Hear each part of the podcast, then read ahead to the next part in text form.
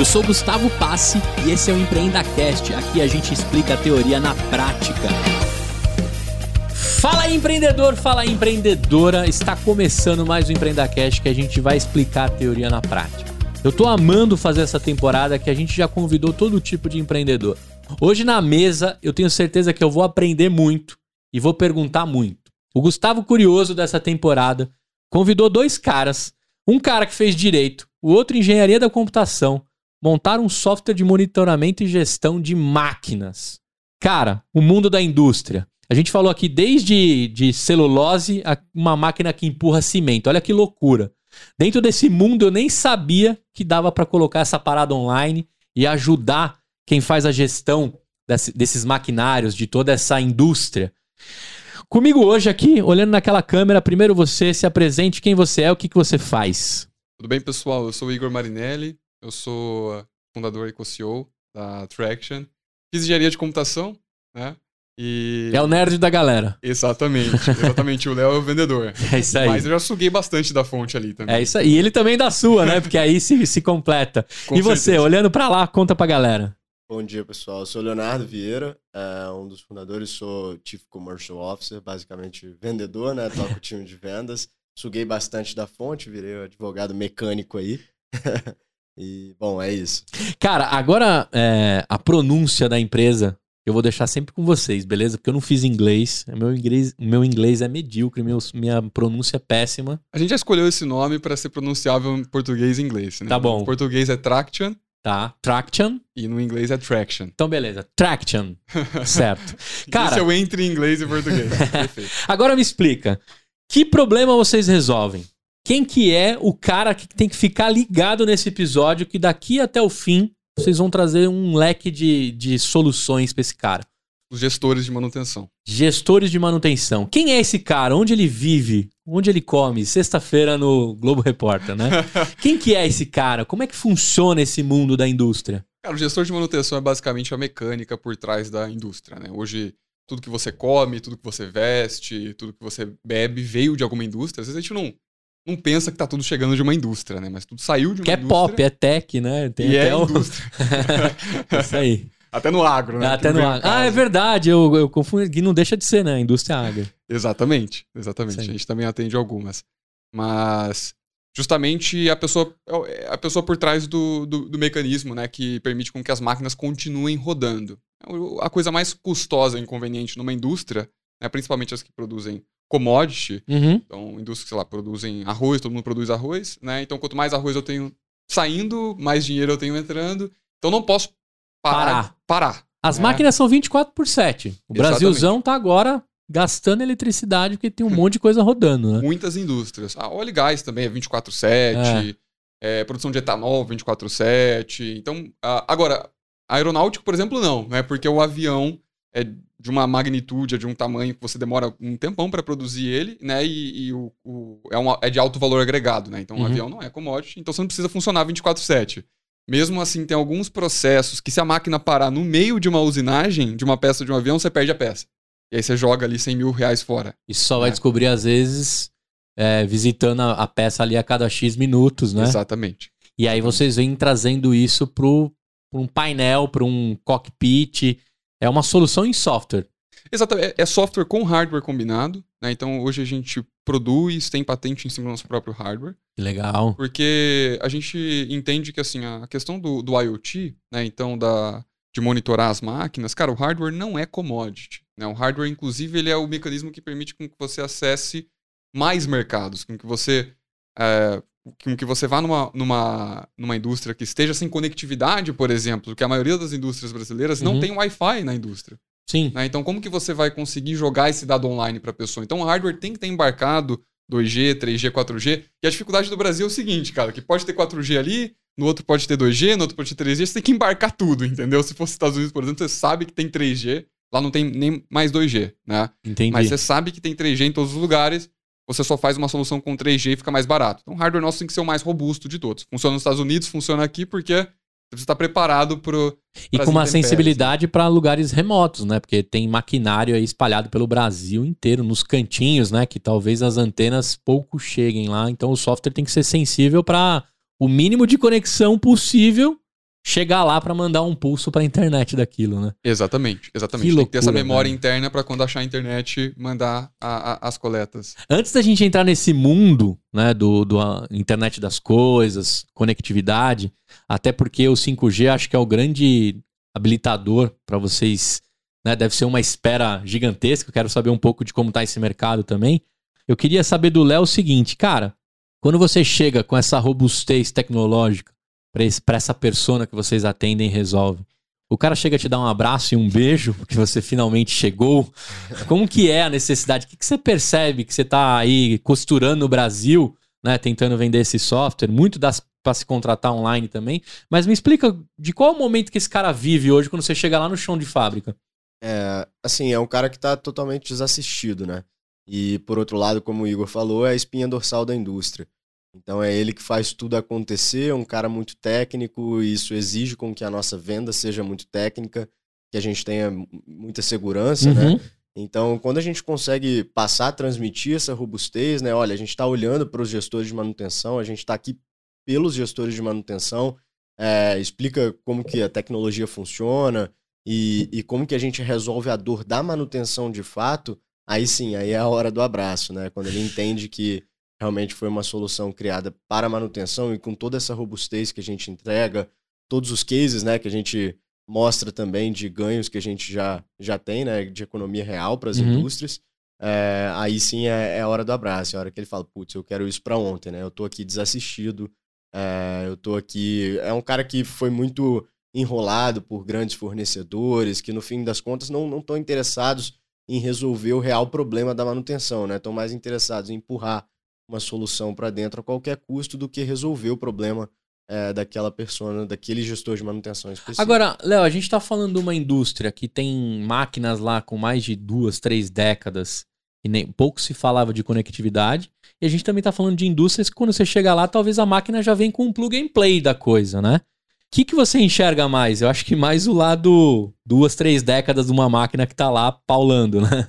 Olha, a gente tá pelos dois, né? A gente chama de brownfield, greenfield. A gente tá tem plantas que a gente opera com máquinas de duas, três, cinco décadas. Cinco décadas. é, que a gente já monitora esse tipo de máquina e plantas que a gente, no mesmo momento do start da planta, a gente já começou a monitorar todos os equipamentos, né? Então, assim, a gente está tanto em equipamentos antigos, né, como você Uhum. disse, como nesses novos equipamentos. E esses é- novos equipamentos também eu entendo que precisa existir uma empresa igual a vocês, porque se cada um fizer o seu também, o Connect, igual o Connect Car, né, que rola aí dos carros, se cada um fizer o seu, nenhum se conversa, né? Aí a oficina esse- fica maluca, Esse né? é o grande problema, né? Porque, na verdade, os, os fabricantes de máquinas, que geralmente decidem tentar empurrar alguma solução embarcada, a minha solução só funciona com a minha máquina, a solução do outro competidor só funciona com a máquina dele. Só que a realidade da indústria, você tem motores de cinco marcas diferentes, compressores de três marcas diferentes. E aí, a dor principal é juntar tudo isso, né? É, as indústrias que são menos tecnológicas, cara, nem a grana tem para conseguir juntar esse dado. Porque você tem É. que trazer consultorias, tentar integrar esse tubo de dados com esse outro tubo de dados, tentar transformar banana em abacaxi. A verdade é que você gasta toneladas de dinheiro ali e nunca sai o abacaxi. Sim, Ah. sim. Cara, você sabe, eu vou- agora eu vou trazer um pouco da minha vida, né? Eu tenho um pai de um grande, grandíssimo amigo meu, é o Ricardo, e ele tem. trabalhou por 40 anos, eu acho, na Voit, de papel e Sim, celulose. sim. Esse cara rodou o mundo porque ele é um dos poucos que tem HD guardado aqui no cérebro de como funcionam as máquinas. E aí um dia ele me falou assim, Gus, você não sabe, eu vou pro Chile tal dia, porque tem uma parada combinada. Aí eu falei assim, como assim parada combinada, né? Programada. Ele Falou, ah, né, assim, as máquinas não param, cara, né? Vai ter um dia lá É um evento, né? que é tudo bonitinho, sincronizado, que os caras vão parar a máquina, eu tenho que estar lá, e entra o fulano, sai o Beltrano, e eu tenho X tempo pra fazer a manutenção, e quando tudo isso acontecer, se eu não resolver, só daqui um ano. Exato. Aí eu falei pra você tá brincando? É a tal da parada geral. É, é, eu achava que eu trampava sob pressão, né? Porque... e aí ele me explicou tudo isso, da parada geral e tal. E na época não me despertou esse. esse que a gente, empreendedor, fica procurando as dores pra resolver, né? Mas eu fiquei pensando, beleza, o cara sabe a, a parada da máquina, porque já deve ser um cronograma. Exato. Mas será que ele tá parando no momento certo? Né? Esse é Acho o que isso é uma das coisas que vocês já resolvem, né? Esse é o ponto. A parada geral, ela não é benéfica para a indústria, né? Você para ali 14, 15, 16 dias, tem que substituir tudo. A maioria das substituições elas são preventivas. O que, que significa isso? A cada seis meses eu troco, a cada 12 meses eu troco, a cada 18 meses eu troco. Aí você tem dois riscos. Hum. Primeiro, você trocou uma peça que ela ainda estava boa, não usou o suficiente. Começa né? a Então, você empilhar. tá- Você tá, né? gastando um dinheiro à toa. E o segundo é que às vezes você trocou tardio. Então já quebrou antes, como acontece em diversas vezes. né? Então, E aí a parada é obrigatória, não é nem programada, né? exato, a corretiva, corretiva. Isso, Entendi. Isso acontece bastante, né? Porque essa parada, ela geralmente é baseada em estimativa, né? Em, em achismo. Você não tem dado nenhum, não tem ciência envolvida nisso. E é esse o paradigma que a gente quer quebrar. É, a ciência é o, é o manual do fabricante, né? No final das contas, o manual do fabricante, ele fala que você tem que trocar a cada 12 meses, até, às vezes é até melhor pro fabricante, entendeu? Porque algumas você vai usar mais, mas a realidade é que você gasta muito dinheiro na preventiva, porque você não quer ter o risco do negócio quebrar, Aham. só que não usou suficientemente ainda aquele rolamento, Não, e aí é dinheiro, tempo, um monte de profissional envolvido. E acho que um dia parado da Voit deve ser. Da Voit não, né? De várias empresas que estão ali praticando a celulose, deve ser milhões de reais parado. Exato. Às vezes são 14 dias até. É, então. a- Agora eu queria entender o seguinte, entrando ali na, no mundo tecnológico, né? Vamos pegar, qual é a máquina mais comum, assim, que vocês estão monitorando? Se você for fazer um select lá no banco de dados, qual é a máquina mais comum? Motores elétricos. Motores elétricos. A gente tá falando. Agora eu vou perguntar como Gustavo Curioso. De fato, você abre lá as engrenagens, as placas, enfia um Arduino lá dentro. O que, que é que rola, mano, pra monitorar essa É máquina? muito, é muito mais complexo que isso, né? A gente realmente investiu muito dinheiro para fazer um hardware muito robusto que não importa se você fixasse ele num motor, num compressor, numa, é, num ventilador, por exemplo, num rolamento, né? Com uma determinada, com uma determinada ah, setagem de parâmetros iniciais, ele começa a computar e aprender sobre o funcionamento daquela máquina. Então, assim, motor, Rotação Exato. etc. rotação, RPM, é, quantidade de rolamentos, ah, às vezes a engrenagem, número de dentes. Então, tudo isso é extremamente importante para o aprendizado do sensor. Só que, assim, o aprendizado daquele sensor com aquele motor apenas, ele não seria tão eficiente. O que a gente faz, a gente cruza todos os motores que a gente tem de todos os fabricantes e vai computando essas redes neurais. E aí, assim, é muito específico, né? Tem inteligência artificial na parada. Exato. Cada um dos modelos que a gente monta, hoje nossa equipe tem. É, tá chegando a quase 15 cientistas de dados. Que legal, que Ah, legal. então- Machine learning puro. Bastante. Eu até nem gosto tanto de usar os, a- as buzzwords, porque eu, eu gosto de explicar realmente o que o negócio faz. E o que, que o negócio faz é. é, cara, é um trabalho muito. é, muito doloroso, porque você tem que montar um modelo especificamente para achar um tipo de falha. Por exemplo, folga mecânica. E aí você tem que montar um modelo, então, para achar folga mecânica em motor. E aí você tem que pegar esse modelo de folga mecânica para achar também em compressor. Aí você tem que mon- montar mais um modelo para achar desalinhamento, outro modelo para achar desbalanceamento. Porque tudo isso é. Todas essas folgas mecânicas que Sim. é o que você quer saber no final do dia, você não quer saber, cara, o motor tá ruim, hein? Vai lá verificar. Isso não serve, né? Tá Sim. ruim na onde, o quê, Ou como, tá fazendo onde? um barulho e Exato. ponto, né? Exato. Isso aí é mais assim, é... isso é muito mais pra é, alertar em último caso o cliente, mas em... a gente tá trabalhando muito forte para que esse... essa falha seja identificada. Porque você sabe, bom, é um desalinhamento do eixo vertical da, da minha máquina, eu vou lá e vou. é, e vou fazer a correção, a devida correção. Não preciso de um conhecimento técnico de vibração. Eu, eu preciso saber de máquina só. Como que conserta um desalinhamento numa máquina? Agora, pensando comercialmente, se o cara fechar contrato com você hoje, você já consegue fazer um raio-x, um diagnóstico das máquinas atuais, baseado no que você já aprendeu com os outros clientes. Você já sai ali de, de largada, falando pra ele o que, que ele tem que fazer na, na, na estrutura dele, né? Exatamente. A gente já tem uma grande vantagem, né? Porque esse conhecimento vasto de todas as outras máquinas, segmentos, a gente de- atende desde o automotivo, Cara, que aeronáutico, loucura, papel mano. e celulose, a gente já tem todo o conhecimento, né? O modelo já conhece todas essas máquinas de todas essas verticais de indústria, né? Você já usou aquele aplicativo Shazam? Já. A gente parece É. muito o Shazam. Assim, a Exato. arquitetura da Animal. solução é muito parecida. Porque o Shazam, você tá num, tá num bar aqui, né? Aqui, esse lugar aqui do podcast, ele geralmente vira, vira bar de, Isso de aí. noite, né? Estamos aqui no Tchê Café. e aí, cara, quando estiver tocando um Metallica e tudo mais, você- no- o Shazam é incrível porque não importa se tá tendo barulho, gente gritando, ele vai achar a música que tá tocando. É isso aí. Se a música tá alta, tá baixa, grave. Nem que o agudo. resultado seja barulho, né? Mas ele vai Exato. achar.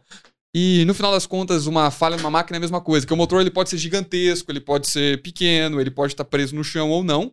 Quando ele dá um desalinhamento, é aquele mesmo comportamento esperado quando tá tocando Rihanna, por exemplo, só que com Hum. volumes diferentes. Então o paralelo é igual. Volume e ruído você ignora, só que o perfil, né, o que a gente chama de perfil da, da, da onda, ele é ele é Então mesmo, vocês de fato analisam a onda que o material emite. Isso, a onda, a onda mecânica, a onda de Hum. vibração mecânica. Aí eu tava na cabeça aqui se também você escaneia é, a peça pra saber se teve a folga. O que, que eu tava pensando aqui, ó? Que loucura, né? Sabe a pistolinha do, do MIB? Que o cara jogava Sei. lá e puf, Claro. passar, né? Você esquecia tudo conforme ia escaneando o seu cérebro. Aí eu pensei assim, pô, deve ter um sensor que ele fica, né, tipo infravermelho assim, passando na máquina, a hora que der um qualquer coisa diferentinha, ele avisa. Tem isso também, visual? Que aí seria visual recognition, né? Tipo, ele tá ali de alguma forma vendo a manutenção. Se isso for abrir a patente, não precisa falar, tá? Mas é, tem isso também? Não, tá aí uma ideia para os nossos cientistas de dados. né? É. Ainda não. É, o que a gente faz é a temperatura também, né? É, e também para você pode fazer uma termografia. É, termografia, acho que seria isso. é. exatamente o perfil ali da onde que tá. Isso é muito útil para paine painéis elétricos, às vezes não é tão útil para motores. Para painel elétrico, você precisa né, conseguir identificar se tem algum ponto de aquecimento ali, né, sem ter que abrir o painel. Então a termografia é Isso. espetacular para esse tipo Mas- de É, aplicação. até se, a se o parafuso tá saindo, ele consegue perceber, né? Que aconteceu alguma diferença ali naquele, naquele, Exato. naquele escaneamento sempre que ele tá acontecendo, né? É, mas a análise de vibração é muito determinística, né? Como a gente coleta os dados de vibração nos três eixos, triaxial, a gente consegue identificar mais de 90% das falhas mecânicas assim, né? Cara, só pelo. E não é à toa, né? Agora eu tô lembrando, é, eu não fiz Senai, mas eu tinha muitos amigos que frequentaram o Senai. E sempre tem o, o torneiro mecânico, aquele cara que é o mito. Assim, é, mano, É o esse- mito das máquinas. esse cara é o mito das máquinas. Lendário. Aí do nada o cara tá assim, num domingo, aí tem uma máquina trabalhando. O cara fala, mano, tem alguma coisa estranha nessa máquina. Porque tá batendo meio seco, assim. É.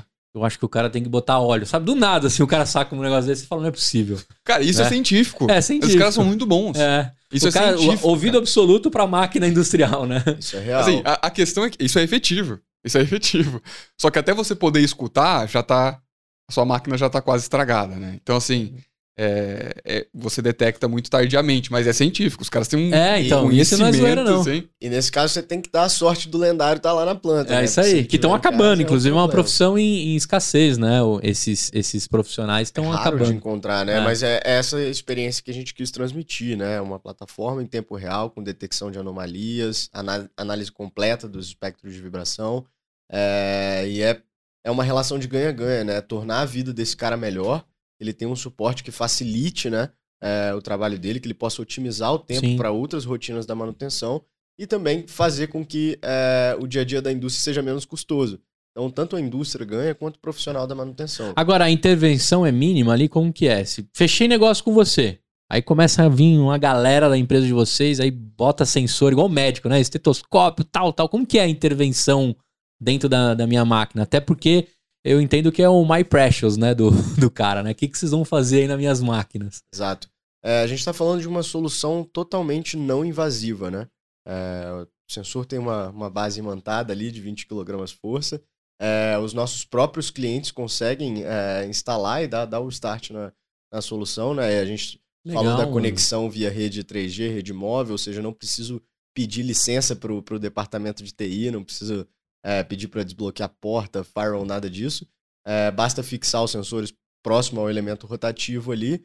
é, e toda, toda a É nossa de fato equipe- encostar ali um negocinho no, no canto da máquina. Exato, exatamente. Que legal, mano. Toda a nossa equipe já está pronta, né, de engenharia de aplicação para dar esse suporte, esse auxílio remoto é, da- do início da solução. Mas assim, totalmente não invasivo, o próprio cli- cliente faz, em 10 minutos ele está com aquilo tudo em- rodando já e Que isso da é hora. uma coisa que, que instiga muito, né, o- a- os profissionais da manutenção a colocarem, porque o medo que eles têm é o medo, como você disse, né, da invasão das Não máquinas. mexa nas minhas máquinas. É, dele ter que pedir licença para outros departamentos dentro da, da, da companhia, que é algo que não existe.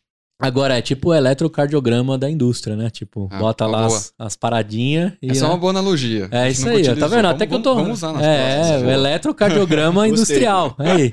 Porque eu fiquei imaginando de fato, eu chego lá com a. Né, com, você falou que é um imã, né? E aí ele já pega a ascensão, a, a- a- ele começa a sensibilizar, com conexão ele manda bala. Mas os caras cuidam das máquinas melhores que eles cuidam do próprio corpo. Ah, é, cara. é, eu tô te falando isso porque eu tenho, eu tenho vários amigos, né, desse, desse ramo, e assim, cara, mexer na máquina de um cara é, é- é pior do que jogar no, no videogame dele, com o Player One, sabe?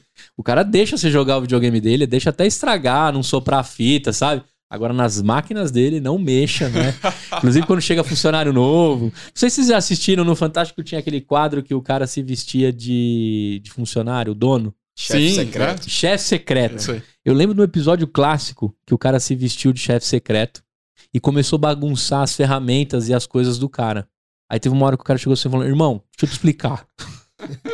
Aqui é o meu espaço e as minhas máquinas. Você fica do lado de lá você não mexe em nada do que você estiver vendo aqui.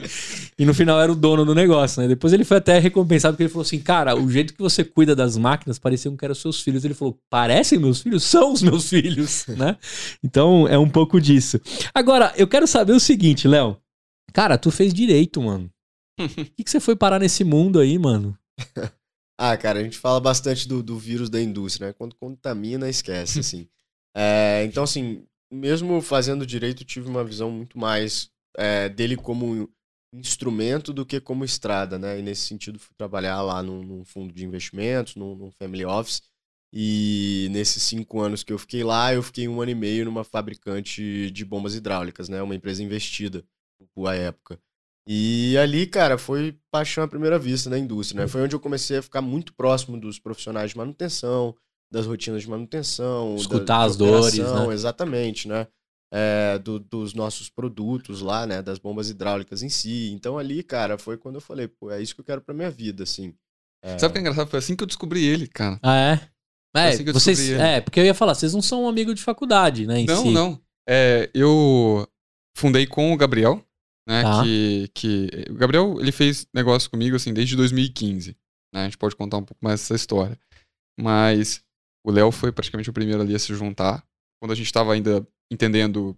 A gente já sabia do setor, a gente já tinha uma noção assim, cara, a gente quer atuar nesse setor porque a gente não tá vendo.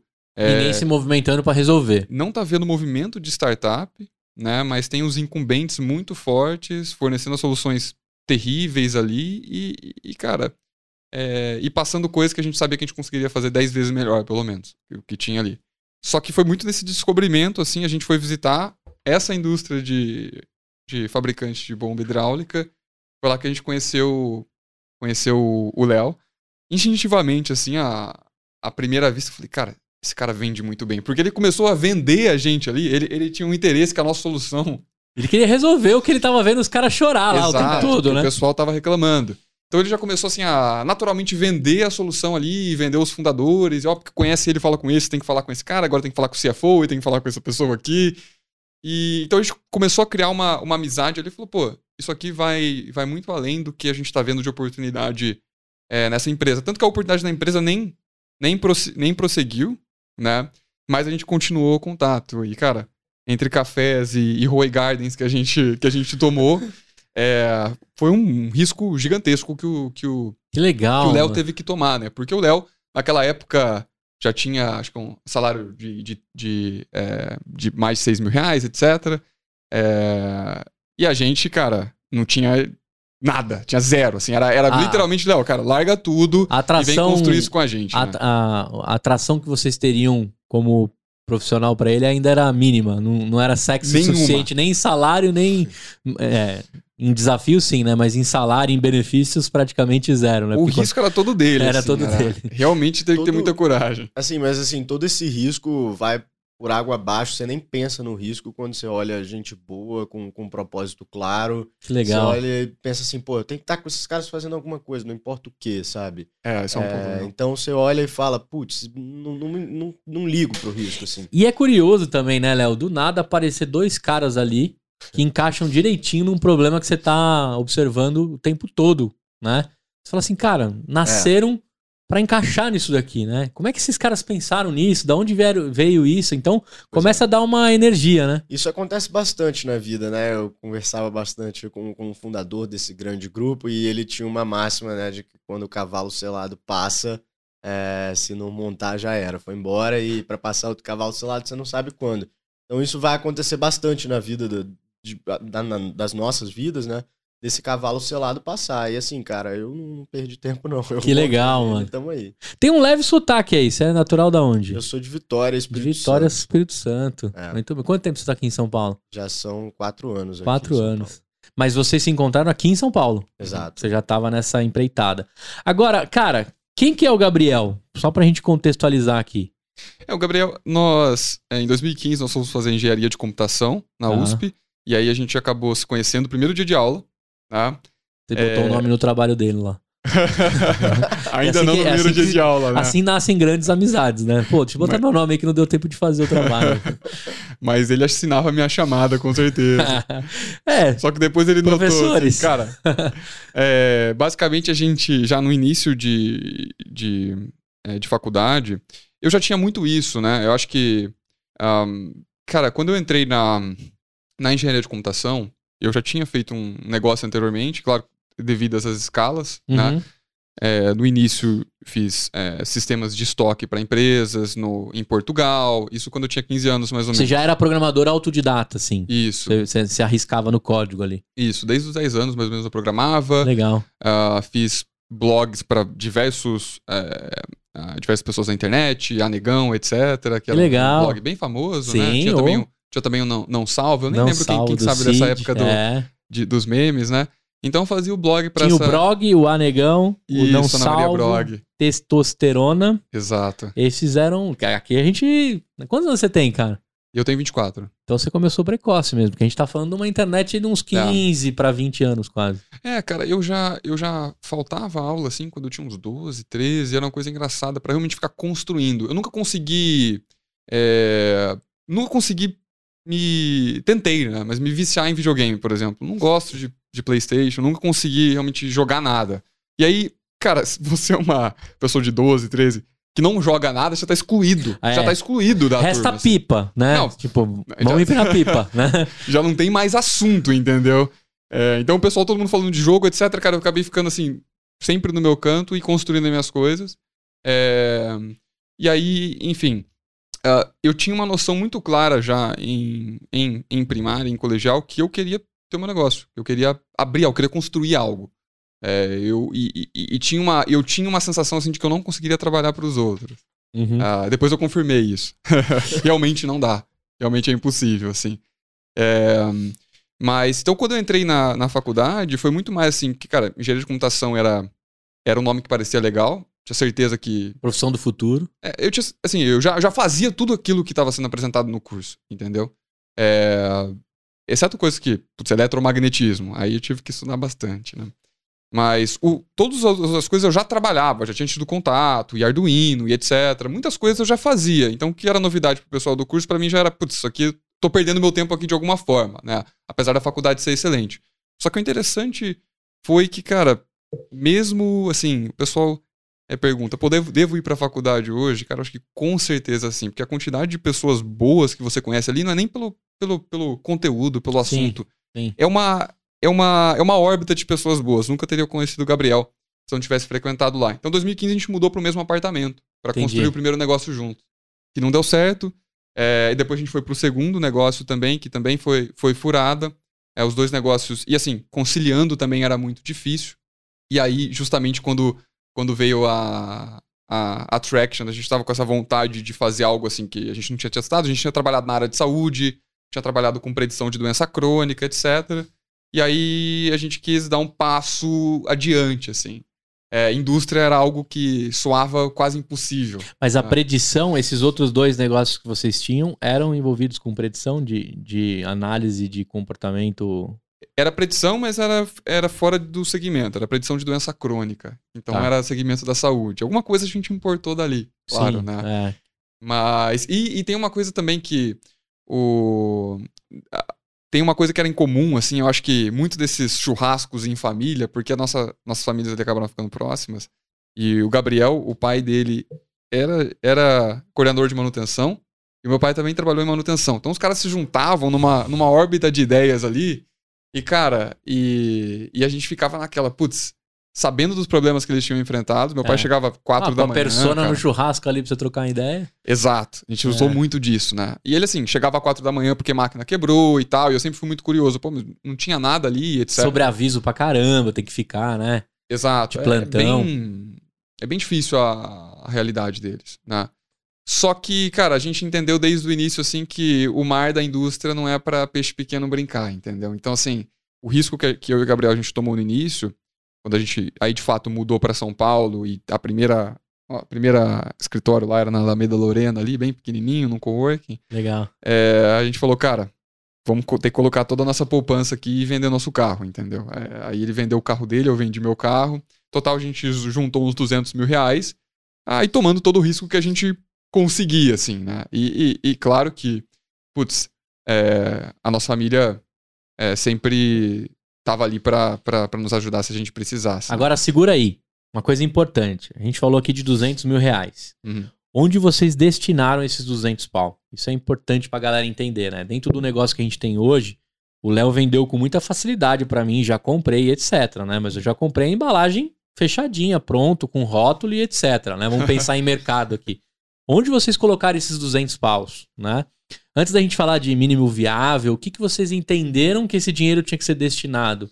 Porque bootstrap também a gente sabe que não é fácil, né? Não, não é nada fácil, cara. Tem decisões muito difíceis, limões muito muito azedos né, nesse caminho. Mas assim, é, cara, boa parte disso foram pessoas mesmo, as contratações iniciais que a gente precisava, né? Então assim, com pessoa você realmente não, não economiza, cara. Claro que a gente não conseguia oferecer os salários que a gente oferece hoje, mas a gente oferecia o sonho também, e tanto que as pessoas que entraram no início, é, hoje a maioria também tem participação da empresa, né? Legal. E pessoa que a gente tá falando já é os cientistas? Já começa contratando cientista ou não? quando a gente começou, a gente queria assim, erros que a gente que eu e o Gabriel a gente cometeu antes é de conhecer o Léo, basicamente.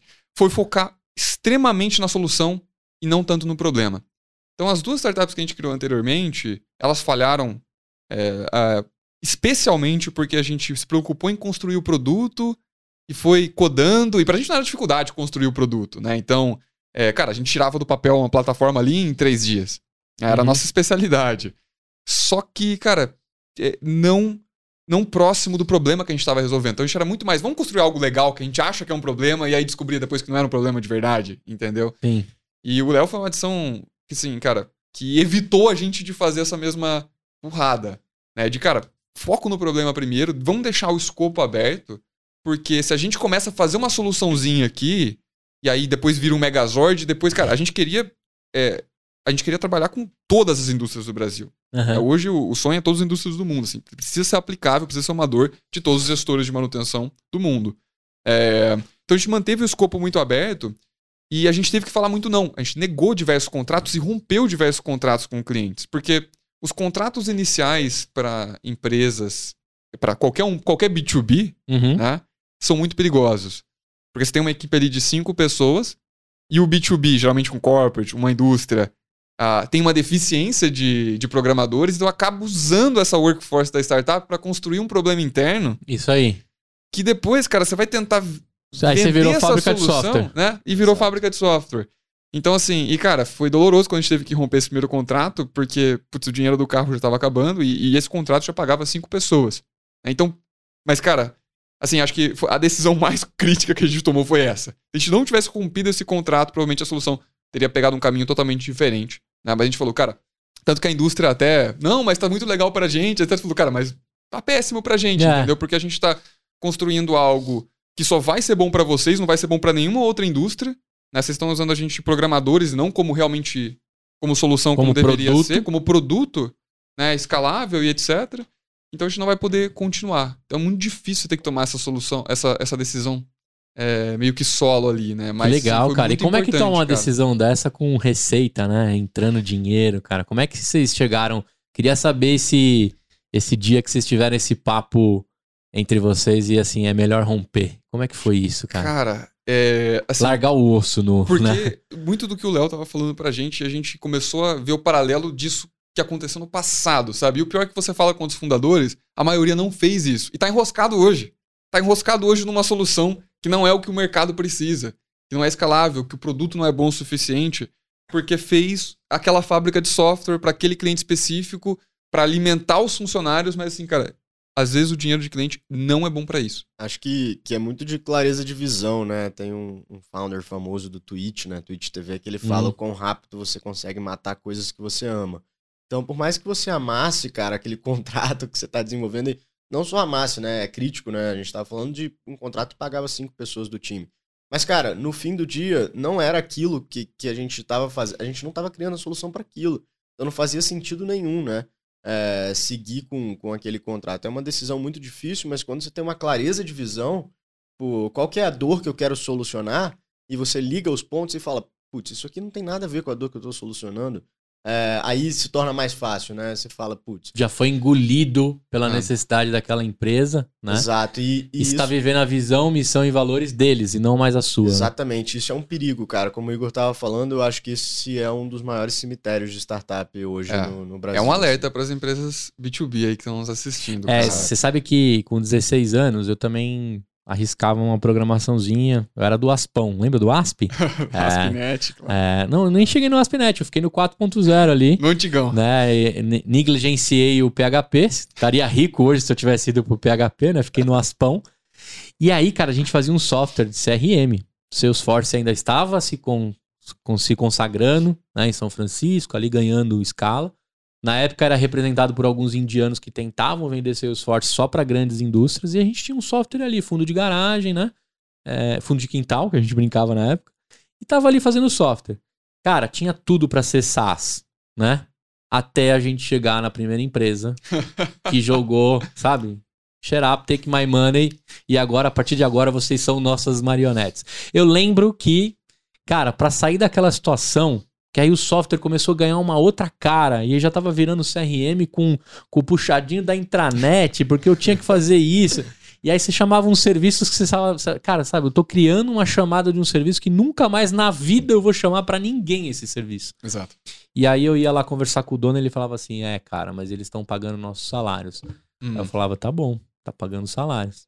Bom, resumo da ópera é que a gente não aguentou. Quando chegou um software foda como é o Salesforce Uhum. e tantos outros aí, né, o Sugar CRM, etc, engoliu o mercado rapidamente diante da, da atração que tinha. Eu perguntei como é que foi vocês tomarem essa decisão e o Léo com muito carinho explicou, né, de, pô, não tá alinhado e o quão rápido você mata os seus amores.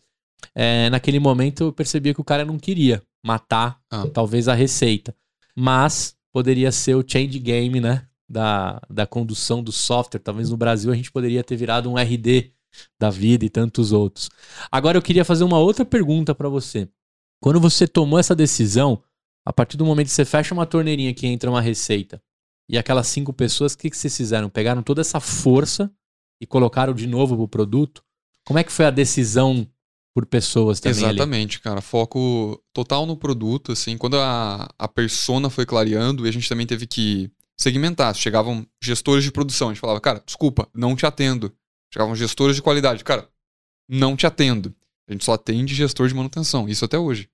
Até Entendi. hoje. A persona é muito importante, né? Se ela tá em diferentes verticais, não importa tanto. A máquina é a máquina, tá rodando lá. Mas um gestor de produção que entra ali começa a modificar a solução e do nada é o Megazord que já não atende É. mais os gestores de manutenção. E na esteira também a gente percebe que cada um defende a sua esteira, né? O- Claro. A ligação dos encanamentos que tá os, os perigos, né? Exato. E, e, e aí, assim, é, eu acho que muitos fundadores que eu, que eu converso, eles negligenciam o quão importante é a construção do produto, cara. Assim, às vezes é, é, o, o- a ida ao mercado é muito importante. Eu acho que co- corresponde a 50%, né? A ida ao mercado, growth sales é 50%, mas, cara, o produto é os outros 50%, assim. Você tem que balancear isso muito bem. Porque esse negócio de MVP, cara, as pessoas esperam cada vez produtos melhores de largada. Não tem isso de O fazer um tá teste, o máximo. né? É, e, e dá margem também de você chegar com uma coisa mínima, da pessoa montar em cima, né? E, e, e aquela mesma coisa que a gente tá falando anteriormente, do Open Innovation, do cemitério de startups, É né? isso aí. Vamos fazer a quatro mãos, né? É, Não tem- cara. Eu te ajudo aqui com, com o escritório, com mais mão de obra. Cuidado Agora- com isso. Léo, é, Como é que você faz, né? Dois caras que estão ali, que, que eram apaixonados pela solução, entenderam que tem que ser apaixonado pelo produto.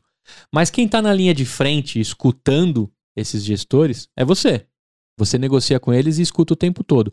Como é que você mantém essa conexão para dizer que você representa a persona para dois founders que precisam construir um produto? Onde que eu quero chegar? Porque essa paixão pela solução deve aparecer o tempo todo na cabeça deles também, né? É sempre um, uma guerra, né? Como é que você faz isso para se alinhar aí os três? Cara, acho que o, que o founder que é sales driven, assim, ele, ele tem que ser como um, um fluido, né? Ele vai lá no, no, no cliente, capta tudo, absorve, traz é, para produto e fala: olha, eu preciso disso, a gente precisa ir por aqui, por ali. É, mas muito também é de mostrar para o cliente do que realmente ele precisa, né? É, porque em alguns casos você precisa filtrar bastante do que aquilo que está vindo. Vão surgir muitas ideias, né? Sim. E as ideias vão e vêm. Mas se ela é realmente importante, ela vai continuar voltando. E são essas que você tem que chegar ali e falar: olha, essa de fato a gente precisa e precisa com rapidez. A gente está ouvindo bastante. Então é muito de ser esse fluido mas um fluido que também filtra, né? É, não é um fluido que chega e despeja tudo em produto. Olha, eu ouvi esse caminhão de coisas aqui, não. Façam isso é, e. Exatamente. É um fluido que filtra, entende realmente o que, que é importante, se você já escutou isso de alguns outros clientes, porque senão você cai nessa pilha de virar é, consultoria, né? Então não, não adianta. O cara vai ter sempre muitas ideias do que ele quer para a vida dele, mas aquilo precisa funcionar não só para ele, precisa funcionar para os outros milhares de gestores de manutenção que a gente já tem. É, o release precisa sair resolvendo. Eu sempre imagino assim uma fila de gente com dor. Aí um cara contou a dor, você receitou o remédio, ele tomou e falou, graças a Deus. Aí em seguida, assim, aquela pilha de caras vão sendo solucionados. É assim que se constrói softwares, né, em, em larga escala.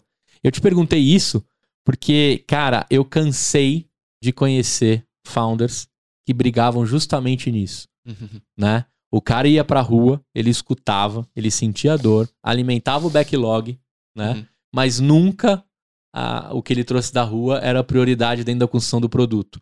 Então os caras estavam ali remando por algo que era, né, dentro do que os releases pedem, mas não o que o cliente estava falando. Isso em alguns momentos acontece com as startups. o importante, assim, mesmo que o, o cliente esteja dando ideias ali que não, não são aplicáveis, sempre tem um, sempre tem um, um, ouro que você consegue que você consegue extrair dessa, dessa ideia, desse problema. Né? Então, assim, o importante é escutar.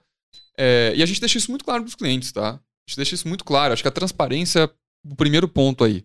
Tanto de, cara, isso eu não vou fazer, isso não gera valor, né? isso eu não quero, etc. Isso não vai rolar. Mas falar assim: olha, cara, essa ideia que você deu é boa, mas eu vou pensar uma maneira melhor de fazer, mas eu gostei de escutar desse problema. Eu acho que a esteira de priorização ela é muito óbvia pra gente. Porque assim, cara, você escutou isso de um cliente, deixa aqui então. Porque ideia boa sempre volta. Sim. Ideia boa sempre volta. Então, assim, cara, você tem que escutar isso de um, dois, três. Acho que do quarto cliente, eu acho que tem um padrão aqui. E agora eu vou colocar isso na esteira de, de novos releases da, do produto, entendeu? Mas até escutar isso do quarto, vai, ainda vai ali, cara, vai consumindo, vai entendendo. Não precisa anotar isso em nenhum lugar.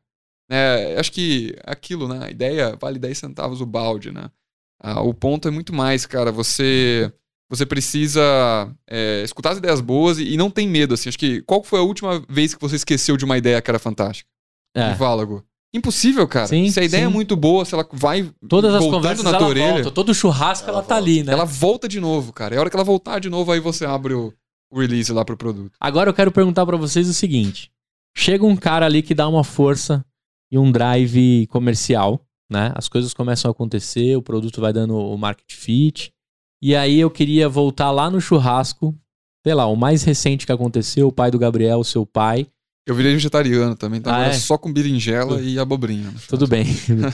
que, que pena ou que bom, né? Depende aí, cada um defendendo. Mas que seja o churrasco de queijo coalho, a picanha mineira, né? Que a gente é fala, queijo coalho. É, se a gente pegar o, o, churrasco mais recente aí que rolou e tá esses dois pais, e estão discutindo a solução que vocês construíram.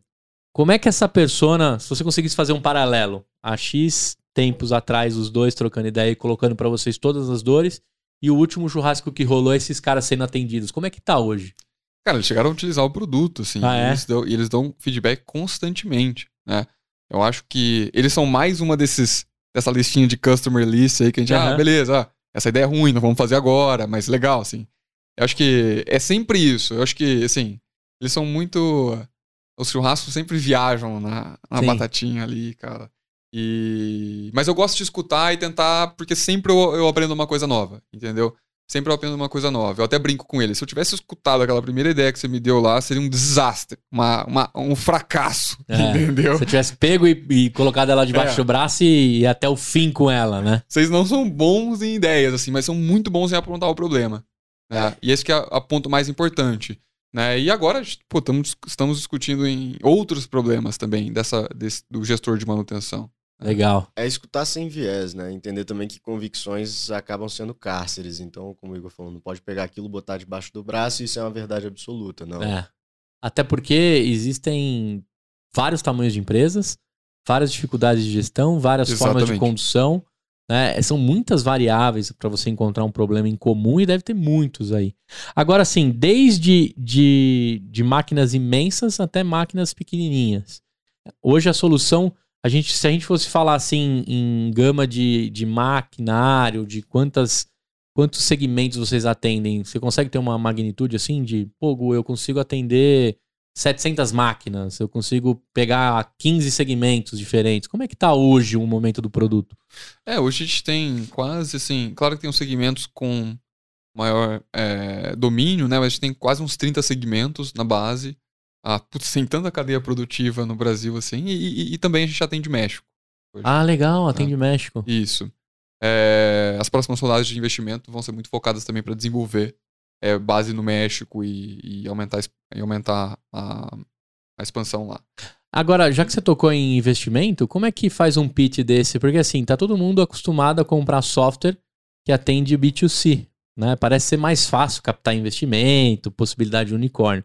Quando a gente vai para um B2B, dentro da indústria, de um segmento não tão sexy como o software, né? Acho que você me entende como eu tô dizendo assim. Se eu fosse um investidor, eu queria escutar muito sobre vocês e acreditaria totalmente em você, Uhum. né? E, e no Léo que tá ali na frente, do que algo que me resolva, né? Como é que você faz para captar? Existem fundos específicos para isso? Ou a própria indústria acaba sendo a que injeta em você? Fundos no Brasil são raros e, ah, e são esses fundos que a gente já conseguiu. Né? Ah, Então, é? são, são muito raros. Assim, Que legal. hoje o nosso cap table já é a metade já é americano. né? Então, assim, e, e- e o, o investidor americano, cara, é muito engraçado, assim. Bom que o dinheiro dele do- vale cinco vezes mais, né? É isso, assim, mas é muito engraçado a diferença da, da visão dele pro, pro investidor brasileiro, a média do investidor brasileiro, que assim, B2, B2C é legal, cara. Você aparece mais sexy, só que também qualquer um abre amanhã, te copia e. Que moto de mercado que você criou em cima disso, né? Uhum. É extremamente difícil, altamente copiável. É, o investidor americano em B2B, ele entendeu essa, essa, essa pegada que ele precisa diversificar e também que, assim, tem uma diferença muito clara que as, as empresas que deram mais sucesso lá fora foram empresas que criaram o próprio hardware também. Então foram empresas que não negligenciaram a construção do produto ou terceirizaram a construção do produto, que nem acontece no Brasil. Uhum. Que a IoT é commodity, que isso, que aquilo. Você vê, cara, empresas que abriram capital lá, como ChargePoint. É um hardware para carregar carro elétrico, né? É, empresas, por exemplo, putz, aí tem todas as, todas as tops lá, cara. ho- Hoje o Facebook faz o próprio hardware pro metaverso. Ah, cara, a, a Apple essencialmente é uma empresa de hardware. Totalmente. Então, assim, e, e você vai criando essa, essa. Você vai criando essa defensibilidade com os competi- competidores e a solução fica cada vez melhor para o mercado e também mais universal. Então, mais global do que uma solução B2C que você vai mudar de um país para outro, cara, já tem uma mesma coisa tua lá rodando, entendeu? Então, eles são muito mais apegados a essa defensibilidade do negócio e, e gostam muito quando eles veem que uma empresa está criando todos os segmentos e funis de tecnologia, não terceirizando nada. Que aqui geralmente é, um- é o contrário. Putz, você tá criando, cara. Né? Porque o investidor brasileiro subestima a quantidade de capital bom humano que a gente tem aqui para é, produzir as coisas, cara. é verdade, né? Quantidade de engenheiro de hardware, inclusive muitas empresas saíram do Brasil é, e esses engenheiros de hardware também ficaram flutuando aqui. Agora, vocês têm um baita cartão de visita a ter escrito fetonomético, né? Porque tudo que vem de lá, a indústria do México é imensa, né? É. Agora, na hora que você falou, estamos no México, eu falei, pô, os caras estão num lugar que, pra mim, na minha cabeça, não sei o tamanho, tá? Tô falando como a, como Gustavo é, leigo do assunto, mas que já escutei, muitas coisas, principalmente do setor automotivo, são feitas no México. Né? Deve ter máquina lá por, por milhões. São um dos maiores produtores né, da indústria automotiva, mas não só a indústria automotiva. Um dos nossos clientes, a Danone, tem 32 plantas no México. Né? Então, se olha, é essencialmente indústria. Né? A gente tem que estar tá lá.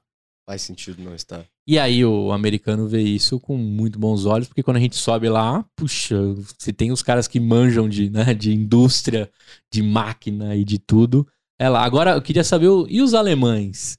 Como é que eles estão olhando para vocês? Porque quando a gente fala de máquina também, grandes máquinas, é impossível não falar deles. Eles, como é que vocês estão enxergando? Cara, a, a Alemanha... própria Voigt que eu comentei aqui, né? Exato. Ela é alemã, se eu não me engano, né? É. Sim. É... A Alemanha sempre foi um grande exportador de tecnologia. Ah, isso vai continuar. É... Hoje, na vertente, eles exportam muito mais tecnologia como fabricante de máquinas mesmo, né? E as próprias plantas, cara, eles apostam muito mais na automação do que é, no monitoramento. É. Eles tentam automatizar tudo que é possível. Só que a, a, questão que acontece em fábricas como Brasil, México, Estados Unidos, cara, as fábricas são um quebra-cabeça, assim. É, o alemão, ele naturalmente ele já é mais organizado, né, e mais metódico, e mais processual, e mais planejador, e etc. Então, assim, você demora cinco anos para planejar como você vai construir uma fábrica, e uma fábrica, ela é fechada, tudo assim, cara porque esse sistema está conectado com esse, com esse, com esse, eles gastam uma, uma grana enorme é. nisso. E eles tentam estimular é, a, a América a fazer a mesma coisa. Só que o perfil de compra é diferente, cara. Você não quer substituir o que você tem. Você quer encaixar, você não quer trocar um motor Mais pelo outro, menos, é. entendeu? Então, o que lá não acontece. Lá é muita substituição e vamos trocar essa linha toda e vamos automatizar tudo isso aqui de novo e gastar uma, uma, uma grana terrível ali. E, e eles fazem, entendeu? Aqui a gente vê que não tem esse comportamento. E nem é isso aqui que eu tenho, isso, né? eu preciso monitorar e acabou, entendeu? É, e é muito isso que acontece. Então, as decisões não vão ser todas tomadas enquanto a fábrica está sendo construída. Né? E as fábricas, mesmo fábricas de 50 anos ou 100 anos, elas são renovadas. Né? Então, a fábrica pode ser muito antiga, mas ela está sendo renovada ali em termos de, de maquinário. Então, assim, são vertentes diferentes. Para lá, para a Europa, é, para a Alemanha funciona um pouco mais, mas a gente vê dificuldade. É, tem clientes. Mas tem máquina alemã que vocês estão colocando o, claro. o, o, hardware de vocês, né? Claro, claro. E assim, a gente recebe no nosso CRM sempre é, clientes da Alemanha, Polônia, Itália, querendo a solução, só que por estratégia a gente não fornece. Entendi. Não fornece. Não, não faz sentido agora traduzir a solução para. É, polonês. Para alemão, para polonês. Assim, o, o, tamanho de mercado brasileiro é gigantesco. É Somado com o México, o Brasil tem 300 mil indústrias, o México 290 mil. É quase assim. É basicamente dois Brasils hoje que a gente, que, legal, que a gente trabalha. E, e né? quando a gente fala de Estados Unidos, qual o tamanho de indústrias? Estados Unidos aí acho que é, seria Brasil e México somado. É, é. Né? Que você libera de espaço de mercado. E também totalmente possível. Né? Quem sabe no futuro. Então, olhando no globo aqui, vocês estão desse lado. Por América, enquanto, né? 100%. Então. Agora, é, você falou do alemão, do metódico. Eu sempre lembro de um comercial da Vox, vocês vão lembrar, que é Chama o Alemão. Aí vinha o cara com checklist. Lembra desse comercial? Foi um clássico que era um alemão de fato fazendo checklist de tudo que tinha que ter no carro, né? Que a Volkswagen era sempre. Agora, o... no, no contrário, a gente contrata, a gente tem engenheiros alemãos. Ah, é? Que Ou legal. alemães, né? Alemães, é. Investidor, tá no Investidor alemão. Então, assim, tem dois investidores alemães, tem é, engenheiro de aplicações. É, os caras, de fato, são muito bons. Então, são, então são, a gente não, quer são. Essa, essa, essa cultura dentro também. Agora, você falou de um lance, assim, de, de achar que a gente não tem capital intelectual, né? O investidor ele, ele traz muito isso. Aí vem um pouco daquele lance do complexo do vira-lata também, né? Que eu sempre falo pra galera assim, pô, será que você precisa ir no Vale do Silício pra ver coisa foda? Será que você não encontra aqui no Largo de Pinheiros, né? No Largo da Batata? né? Eu sempre brinco, né? No Potato Square, se quiser dar um nome mais bonito Sim. pro Largo da Batata. Porque a gente tem, a gente costuma dizer assim, cara, você precisa ir pra China, né? Você precisa ir pros Estados Unidos, e ou senão você vai para Israel, que é um país desse tamanhinho, que ganhou uma notoriedade em construção, em, em tecnologia, com esse tamanho. Mas você não valoriza o tamanhão que a gente tem e o brasileiro que constrói umas paradas incríveis, né? Uhum.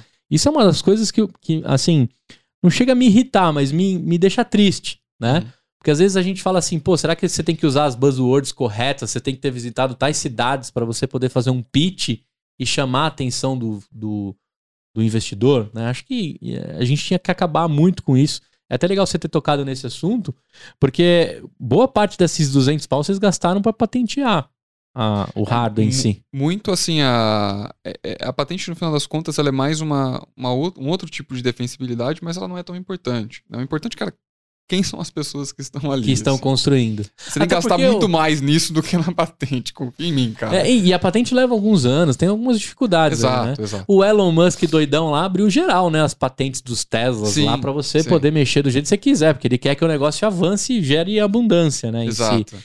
É, eu toquei nesse assunto porque do mesmo lance que você falou que o alemão prefere reconstruir ali, etc vinha daquele espionagem né, industrial. Lembra disso? Que, pô, pra você entrar num, num, num chão de fábrica de uma indústria automotiva, assim, sei lá quantos protocolos você tinha que passar. Ah. Né? Acho que isso tá acabando também, eu continuo ainda esse não, segredo. Não, isso... E, cara, isso tá, tá acabando bastante. É. Eu acho que é, hoje a execução é muito mais valorizada do que de fato que patente que você tem ou não. É, é até assim... porque a gente aprendeu que algumas patentes, né, tinha até empresas que tinham e não não utilizaram e foram engolidas aí com clássicos da, da inovação. Agora eu queria entrar no lance o seguinte, eu vou começar pelo Léo, né? Cara, é... visto que tem um software, tem um hardware, como é que vocês cobram isso? Como é que vocês ganham dinheiro? Como é que vira receita toda essa parada? É, o nosso modelo, né, hardware, software as a service, então é uma mensalidade, né? Então a gente cobra por ponto monitorado, né? Então, e o valor mensal que a gente cobra por ponto monitorado engloba tudo isso. É, conectividade, armazenamento dos dados, a disponibilidade dos dados, né, os alertas em tempo real. Então está englobando toda a solução, hardware e software, né? A gente tem um valor mensal ali por ponto monitorado que, que vai englobar tudo isso. É assim que, que é. A partir de quanto a gente pode falar que tem aí na, nos contratos? Não precisa padronizar, tá? É só uma estimativa. É, a gente está falando de uh, 300 reais por mês por dispositivo, né? Legal.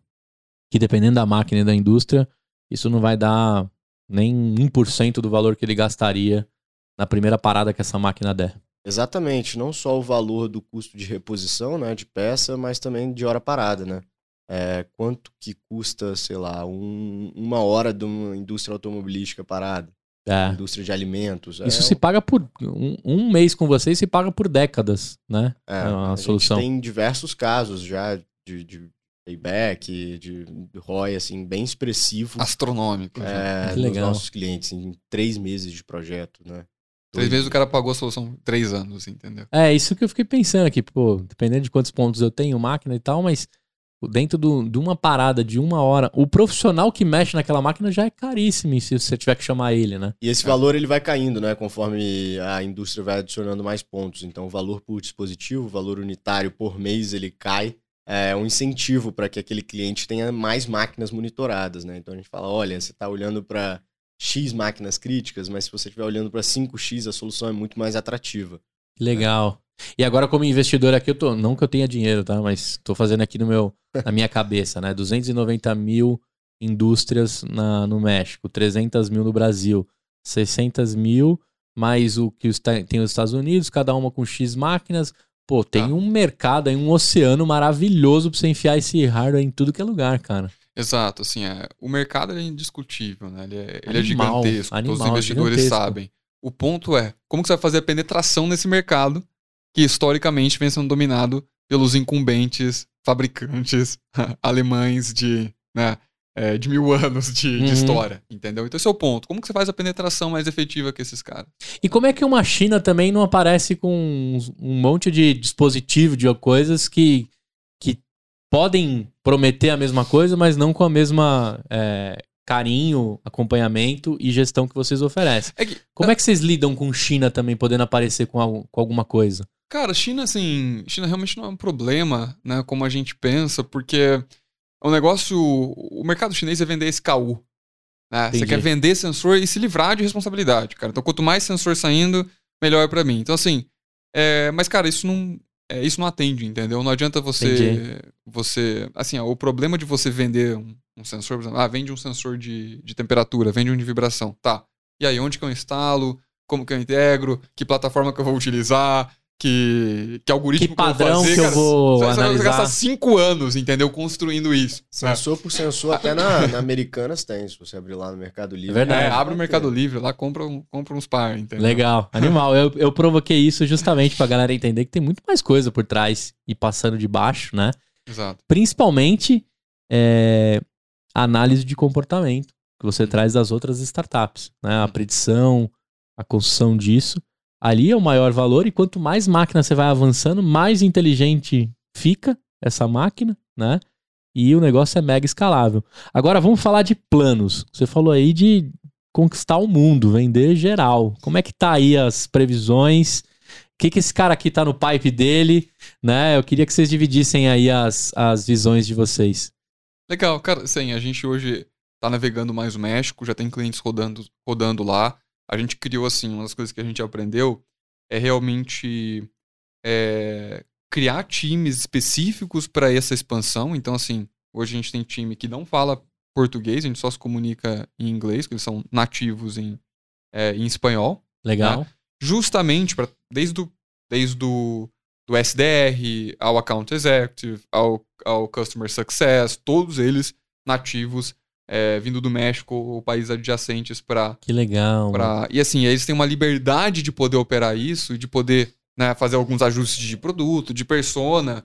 É porque, cara, o erro da, da internacionalização, que assim, não é uma coisa romântica, cara. Você pode fazer um cliente, dois clientes, três clientes para colocar no seu site que você está no México, mas não é isso, não é internacionalizar, entendeu? Sim. Internacionalizar é como que a gente faz 5 milhões de receitas ano no México, para começar assim, entendeu? Para ficar legal.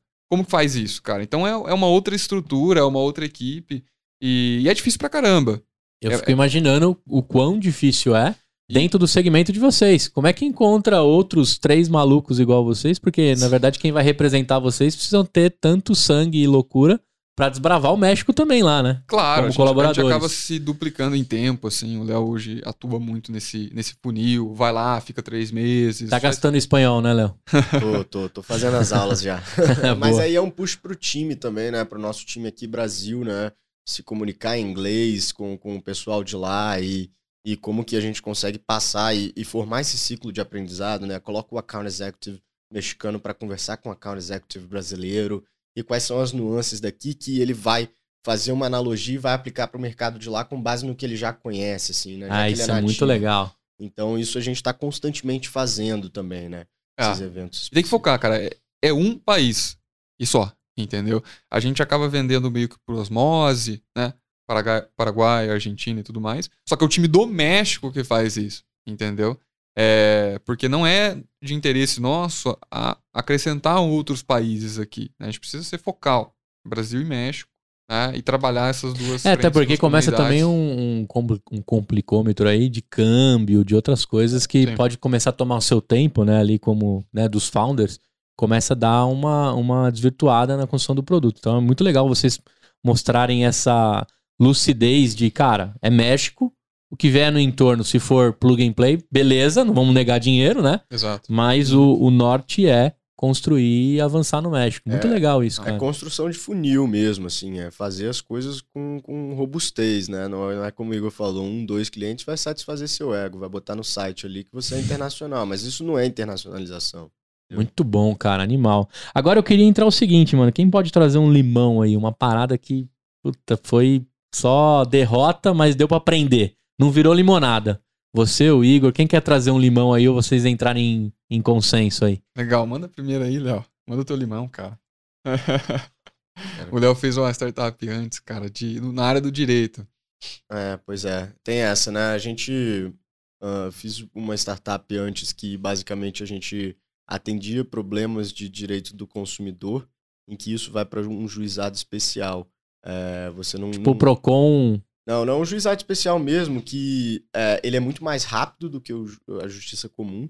E você também não tem custo nenhum de entrar com, com uma ação e você não precisa ser advogado. Ou seja, durante a faculdade eu já podia atender e fazer grana com isso, né? Então você teve problema com a net, com o banco, é, meio que comoditizar uma relação de consumo. Uhum. É, cara, acho que o limão foi de não ter trazido gente boa, né? Então, aquilo que o Igor falou de pessoas. Porque, cara, o pitch me parece maravilhoso até aqui, né? É. Inclusive, se você automatizar tudo isso. Pois é, mas a ideia vale 10 centavos a bacia, né? Então entra de novo nessa história. Ah, acho que não tinha ainda essa ideia, né, de que não tinha essa, essa, essa clareza de que construção de time é o que, que leva o negócio pra frente, né? Você não vai, você com sua ideia, com sua aquela bacia de ideias, não, não vai chegar a lugar nenhum.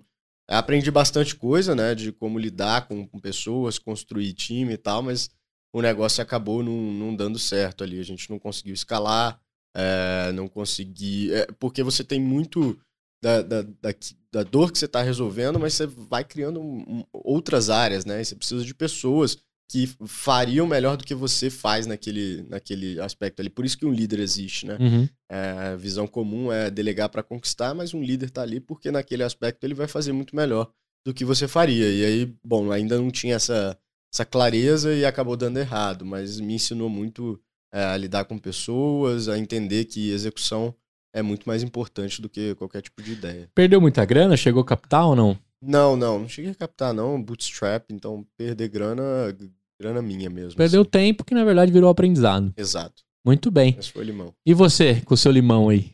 Cara, acho que o engraçado do limão, assim, é que é, sempre traz um, um aprendizado muito grande na, na sequência, né? Mas eu lembro da, das dores na época que quando a gente tava num. Isso setembro de 2019.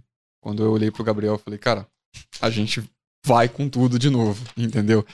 E me faltava é, mais algumas disciplinas para poder pegar o diploma de engenheiro de computação. Falei, cara, não vou pegar. Porque eu não queria não só comprometer duas horas ali do meu dia, uma hora do dia, assim, cara, pra algo que eu poderia estar comprometendo no negócio, ia fazer total diferença, porque nesse início, qualquer segundo faz diferença Uhum. pro negócio. É. Jubilou. É. Então, na verdade, aí eu tranquei, né? ah, o curso, até hoje não sou formado, então oficialmente. É, e eu acho que, que é um pouco do, do limão, assim, porque cria, cara, cria uma estrutura em que você não tem um backup plan. né? a gente vê muitos Uhum. empreendedores que, lá, putz, eu, eu tô fazendo meu mestrado e fazendo minha startup junto, cara, vai funcionar. Cara, mas vamos aqui agora entre nós, né? Quer TCC maior do que botar uma empresa de pé? né? Porra! Concordo. Né? O TCC eu fiz, inclusive. É. Só o diploma que eu não peguei. É, então, que na verdade alguém construiu lá uma carga horária, né? Não estou querendo te defender, não. Na verdade, eu tô, tô tirando aí o. Eu tô tentando achar a Não é limonada. ótimo. Inclusive, minha mãe precisa estar assistindo isso. É, não. não, que justamente, cara, não tem TCC maior do que você estabelecer uma empresa e tudo que você aprendeu até, o, até a jornada que você tava, você usou o que, acho, máximo. só que acho que o ponto. Você não tá ponto- usando o COBOL, que eu tô É ligado que assim, você cara, aprendeu lá também. Hoje a gente captou 20 milhões de reais e vamos, agora a gente está em Série A captando mais, inclusive, logo vai ser anunciado. Então cria uma, uma sensação de, ah, ele largou por conta que ele sabia que ia ser um sucesso, etc. Ele largou por Não, conta disso. Porque é a Rolou um história que aí que eu tô ligado. é a história que contam, né? Inclusive, quem largou Bill Gates, por exemplo, ou Jobs, eles largaram, e assim, foi numa, numa situação. Principalmente o Mark Zuckerberg, foi uma situação que ele já tinha o Facebook, vamos colocar assim. Já Sim. tava rodando, eu preciso parar de fazer agora aqui. Eu preciso parar de tá gastar rodando. energia com outra coisa, não necessariamente com o estudo. Isso. Né? Porque já tá rodando meteórico. No É. nosso caso, a gente acabou de começar, tinha nada rodando. Zero pessoas, era só era só a vontade. Só que a decisão que eu tomei pra poder ficar confortável com isso é, cara, mesmo que se, se eu falhar nessa, meu negócio é fazer uma outra e uma outra e uma outra Sim, e continuar muito construindo legal, com o cara. Gabriel, com o Léo. Não importa o que. Eu quero construir com esses caras e eu não posso perder a oportunidade de construir com esses caras. Agora, rodada de 20 milhões. Quero te fazer uma pergunta. Quando você recebe investimento, a gente brinca aí que você ganha chefes novos, né? Porque o cara botou Sim. dinheiro, ele começa a querer ver resultado, né? Como é que você vem lidando com isso? Como é que é a construção? Porque agora vocês estão indo para outra rodada. Como que é isso? Pra galera entender, quem estiver próximo, né? Tem muita gente que tá nos três Fs lá para receber os primeiros investimentos, né? Inclusive os FUs são boa parte dos caras que, que dão, né, pro negócio rolar. Com certeza. Mas como é que é isso, cara? Como é que lida? Até você que dentro de uma family office é, tinha ótimas conexões para falar disso também, né? Como, como possíveis investidores. Mas eu queria saber um pouco na pele como é. Cara, é, eu acho que assim, tem, tem duas vertentes aí, né? Tem, tem fundadores que vão pra uma linha. Eu vou falar qual não é, qual não é a minha linha, mas só pra, Tá. pra entenderem. Né? Que tem fundadores que vão pra uma linha muito mais de relacionamento. Então você se relaciona, você conhece gente, é, você conhece bilionários, etc. E vai criando teu, tua rede de relacionamento você vai, e vai drivando o dinheiro muito mais na linha de relacionamento.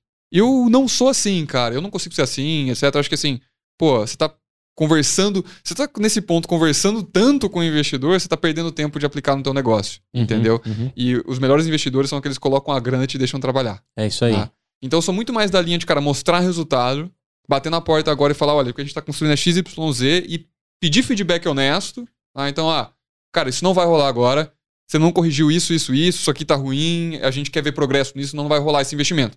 Voltar depois de seis meses e falar, cara, fiz acontecer né? Ou tentar fazer acontecer. Dá uma olhada que eu consegui. E aí mostrar esse progresso. E foi assim que a gente conseguiu os nossos investimentos. Que legal. E isso também puxa muito, né? Isso é legal, que você, você se desafia também, né? Exato. Eu tenho é. algumas dificuldades como founder também, que chega um momento que se o ser humano ele procura um, um, uma forma de se acomodar, né? É. Não estou dizendo que eu sou acomodado, né, gente? Mas, pô, na primeira chance ali, o seu corpo vai se adequando. Se você é. não tiver algo para mostrar, para se provocar, né? Por isso que é bom ter sócios também que estão aí trazendo os números, né? Como vocês têm cientistas de dados, o número deve ser o tempo todo ali, as Com OKRs é.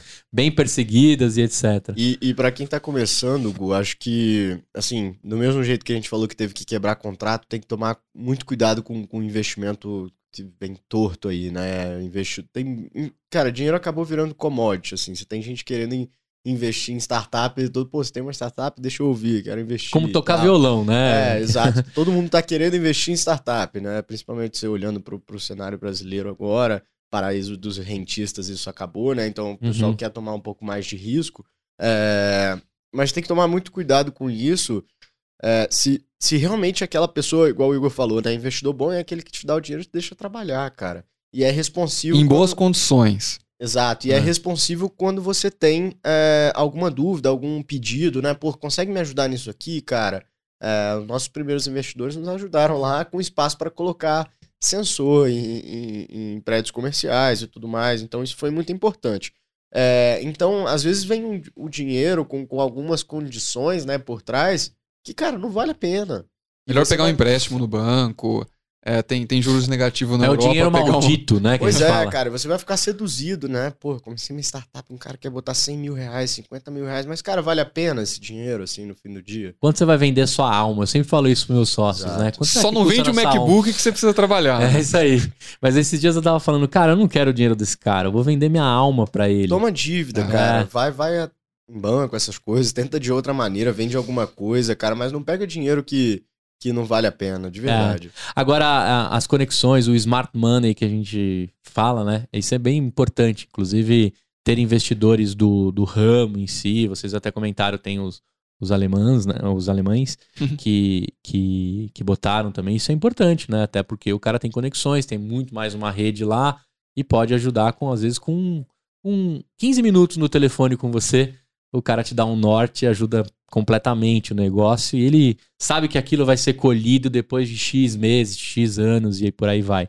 Agora vocês estão indo para uma próxima rodada, tá acontecendo nesse exato momento. Isso. Do Diligence rolando para tudo que é lado, né? Arrumando os números, escondendo, ou, escondendo não, né? Tirando os, os esqueletos do armário, debaixo do, do tapete, né? Tá tudo lá. É. Como que é isso aí pra galera entender, assim, né? Receber cara, investimento também tem que estar tá tudo bonitinho, azul, né? Com certeza, né? só que assim, a, a gente tem uma vantagem nisso, que é a gente trabalha com indústria. Indústria, quando a indústria, né, você tem que, que colocar lá a solução no payroll de, de pagamento deles lá, no invoice, uhum. eles já pedem, cara, uma quantidade de documentos colossal para você entrar no RP deles. É. Que é diferente de você trabalhar com startup. Que era só colocar o cartão de crédito e ah. pagar.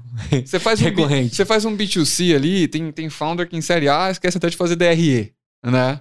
É, nem lembra mais. Cara, a gente tem que mandar uma quantidade tão colossal de documentos que essa parte de due diligence para o investidor, no nosso caso, não é doloroso, já está tudo lá. Já tá Legal. tudo feito, entendeu? É, tem que, é, o nosso financeiro é muito, muito, muito maduro mesmo. Legal. Porque mano. cobrar, cobrar indústrias também não é um desafio, desafio fácil, né? Às vezes eu só pago um dia 25. Se você abrir uma nota dia 26, ela é cancelada, você pagou o imposto da nota você vai ter que cancelar a nota e restituir imposto. É uma coisa absurda esse processo, né? Uhum. E se você abrir 24 não dá tempo suficiente, tem que abrir sempre 10 dias antes de pagar. Cara, é assim, é uma, é uma teia de aranha É, e precisa ter um. Tem que fazer ciência da computação para ser financeiro de indústria. O nosso head financeiro fez engenharia de computação. Aí, tá vendo? Não é à toa, a brincadeira coube. Muito bom saber isso, cara. Eu, eu sempre pergunto, né? O segmento de vocês. Eu queria passar horas aqui conversando com vocês, até estourei o tempo, porque justamente assim, olha o quão né, de coisas legais existem dentro de um segmento que eu nem imaginava. E olha a mentalidade de vocês, né? Tanto do que o Léo trouxe, a experiência que, que ele colocou, e eu acho que esse lance seu de ser número, de ser venda, de, de construir, isso é muito importante, cara. Isso é muito importante, porque no final, né, é, é, tem aquela frase, eu, eu com certeza eu vou errar, mas assim, é, mar, mar difícil, bons marinheiros, Exato. né? Hum. Se for, se for na. Calmo nunca fez bom marinheiro. Isso, nunca fez bom, bons marinheiros. Então tem que estar tá ali, tem que buscar esse número, tem que ter esse norte, tem que falar nãos, né? Se eu fosse desenhar aqui no Muito. final, né, construir a, o desenho de vocês, é falando não, me larga, sai, eu não quero, eu tenho um norte, eu tenho um produto, Sim. eu tenho um número para entregar e eu tenho um mundo, só um pedacinho aqui. A gente fez um recorte Estados Unidos, México, né, e América Latina aqui, do que vocês querem percorrer. E aí quando a gente fala de investimento, de construção, de software, de exponencialidade, de buzzwords, de tantas outras coisas, tá ali tão quanto, né? E a mentalidade de vocês muito lúcida do que vocês querem como, como produto. Depois eu queria que vocês dividissem para a gente colocar nos posts como que é esses sensores, como é essas paradas, para a gente tirar foto e botar lá no Instagram para a galera ter noção claro. do que, que a gente está falando né? Para mim foi muito curioso aqui entender. Mas sei lá, eu tô imaginando o tempo todo um, um imãzinho, uma, uma parada assim, cheio de sensor, né? Uhum. E uma loucura. E eu fiquei pensando o tempo todo como é que se eu trabalhasse na sua equipe comercial, como é que eu ia vender essa parada. Já tô compradaço com, com a história, né? Isso é muito bacana. Léo, diante de toda esse. É, dessa maturidade, dessa construção, dessa empresa que eu acho que, puta, feliz em documentar a história de vocês aqui. Quero saber como é que eu bebo da sua fonte, cara. Você que teve aí. É, é, você que deu o salto de fé e largou um salário quentinho, gostosinho, né? E, e, e, uma fonte tão boa que é um family office também, saber como que os caras estão colocando dinheiro também é, é muito legal como aprendizado, né? E como se distribui isso. Eu quero saber qual que é a sua fonte, cara. O que, que você se mantém aí vivo para dividir com esses outros dois malucos aí no dia a dia? Cara, acho que a primeira coisa, assim, é, o Igor falou ali daquela pergunta da, da faculdade e tudo mais, estar em ambientes bons, né, com pessoas boas, então essa é uma coisa que eu sempre prezei muito, é, de estar cercado de, de pessoas muito boas, melhores do que eu, enfim, é, por mais que, que seja um clichê, mas estar sempre procurando coisas além ali, né, então, tipo, fazendo outras coisas, encontrando gente boa, foi assim que, que eu encontrei o Igor lá atrás, é, começou a história, ele e o Gabriel, Uh, então, essa é uma coisa, um, um mantra que eu sempre tive, né? De estar tá procurando esses ambientes. Então, tem um monte por aí que você consegue encontrar um, um de gente boa. É, Fundação Estudar, por exemplo. Enfim, tem, tem muita coisa legal acontecendo por aí. Ah, acho que no mais, assim, coisas mais pessoais, eu gosto bastante de ler. Então, é, leio muito e esse foi um hábito lá atrás. É, quando eu fiz alguma coisa errada na escola e minha mãe me deu um castigo de seis meses que eu só podia ler. Ler toda cara. a coleção Vagalume. É, eu né? li o Harry Potter inteiro, cara. É? É, eu só podia ler. Li o Harry Potter inteiro e a partir dali isso virou inerente, assim, na minha vida. Eu leio bastante. É, acho que é uma forma de, de adquirir conhecimento sem sair de um lugar, que é uma coisa muito importante, né? Às vezes você tem que viajar para entender como que uma cultura funciona e tal você está lendo ali um livro, você está adquirindo isso sem sair do, do lugar, né? Então, me dá um livro aí, me dá um título para eu ir buscar. Cara. Não eu... precisa ser o da cabeceira, pode ser um que te marcou. Só não vale o, o do, do bruxinho, né, mano? Esse aí... Acho que o, o, lado difícil das situações difíceis é um, um livro muito bom, em Horowitz. O lado difícil das situações difíceis. Hard Things About Hard Things. Hard Things About Hard Things. É um bom livro. Boa. Esse livro ele fala muito sobre é, sobre a jornada solo empreendedora, né? Assim, quem solitária, né? É, cara, esse livro ele pega bastante em quem é founder, assim. E é nessas bom. situações, né? Eu acho que algumas delas a gente pode correlacionar. As situações do falar um não. não muito difícil, que é o la... já tá difícil a situação, aí vem ainda um lado mais difícil ainda, que é você ter que falar um não. Então você tá lá no início do teu negócio, por todo dia porrada, e aí você tem que ainda dá um não, um lado mega difícil. Então, essa é uma coisa que eu gosto bastante de fazer. Acho que o Hard Things About Hard Things é um ótimo livro. E esporte, cara. Eu gosto muito de fazer esporte, qualquer um esporte, Legal. assim. sempre que tem alguém lá no final de semana mandando no canal do Slack que a gente tem lá na empresa Sports para fazer alguma coisa, eu, eu tô dentro. Legal. Acho que me ajudou bastante a, a lidar com, com, frustração, essas coisas, aprender que, né, execução vale muito mais. Pode ter uma ideia que você vai bater na, na bola com a raquete assim, mas o, o treino todo dia de você batendo na bola lá é muito é. mais importante do que qualquer ideia. Então, acho que é isso. De Léo é isso, cara. Muito bem. E você, Igor? Conte para mim aí as suas fontes. Cara, eu do contrário, assim, eu sempre. Eu gosto de ler livros que são muito. Não ortodoxos, assim. Acho que livros de administração, business, etc., eu não gosto. Não gosto. Acho que qualquer livro que tem fórmula pronta, eu, eu tô fora. Não me atrai. Eu leio uma página já tô fora, né? Por exemplo. Cara, lembra Não do... sigo playbooks. É, não, não gosto, cara. Eu, eu prefiro muito mais pensar até em histórias de como que aquele character fez para fazer aquilo do que o quê. Gosto muito do como das coisas. Uhum. E do que não me interessa, entendeu? É, por exemplo, Predictable Revenue, que é um, é um, livro Receita Previsível. Cara, todo mundo gosta, eu não gosto. Acho que é muito óbvio. A gente lê algumas vezes lá e, assim, é, é uma fórmula pronta, assim, que adaptar, tem um monte de coisa, né? E o americano, ele gosta muito de falar, olha como meu livro é foda, como que eu sei a fórmula, e growth hacking. Cara, você vê um vídeo no YouTube, talvez é, é de 10 minutos, talvez você já já, já leu, é melhor que ler o livro todo, assim, sabe? Entendi, entendi. É, cara, eu assisto muito Rick and Morty. Se pudesse ter mais temporadas, eu, eu continuaria assistindo. É, eu gosto muito da, da série. Gosto de Better Call Saul. Better Call Saul é a minha série favorita Nossa, hoje. Nossa, é muito bom. É a série favorita do Obama, inclusive. É? é? Conheço um amigo Quando... que conhece alguém. Conheço alguém que conhece alguém. Essa frase é a mais louca, né? É, não, eu, eu, não faço isso, é, mas eu conheço alguém. Cara, eu, conhece alguém. O que eu gosto do Saul Goodman, que é o, o character principal, é que é. a forma como ele. O, o Better Call Saul é tudo sobre como. Você já sabe o quê? Você já sabe como vai terminar, é, como é. começou, como vai terminar. É tudo sobre o como e, e, e, a jornada dele como empreendedor também. Sim, querendo ou não, sim, né? Sim. De ter mudado de, de ramo diversas vezes, né? E se ferrado bastante. É excelente, cara. Essa... Eu gosto muito, cara. E assim, outras coisas que eu faço é. É, tem um podcast também chamado Build for Tomorrow. Build? Podcast Build for Tomorrow. For Tomorrow. Esse podcast também é, cara, sobre histórias de coisas. Então, assim, a história do café, a história da margarina. Só que o legal desse, desse podcast é que é sempre, por exemplo, na, no caso da história da margarina, é sobre como que a margarina ela foi inicialmente um desafio ao incumbente do setor, que era a manteiga. Isso em 1800 mais ou menos época de guerra, tinha que fazer um substituto à manteiga.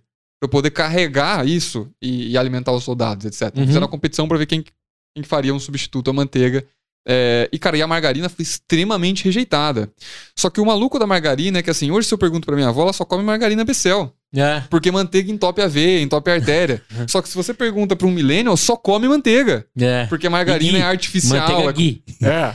Porque a margarina é artificial, é corante, não sei o quê. Então, assim, cara, todas as evoluções de como que a margarina foi odiada e amada, e odiada e amada, para até chegar a, ao mercado. Só que o legal da margarina é que ela foi.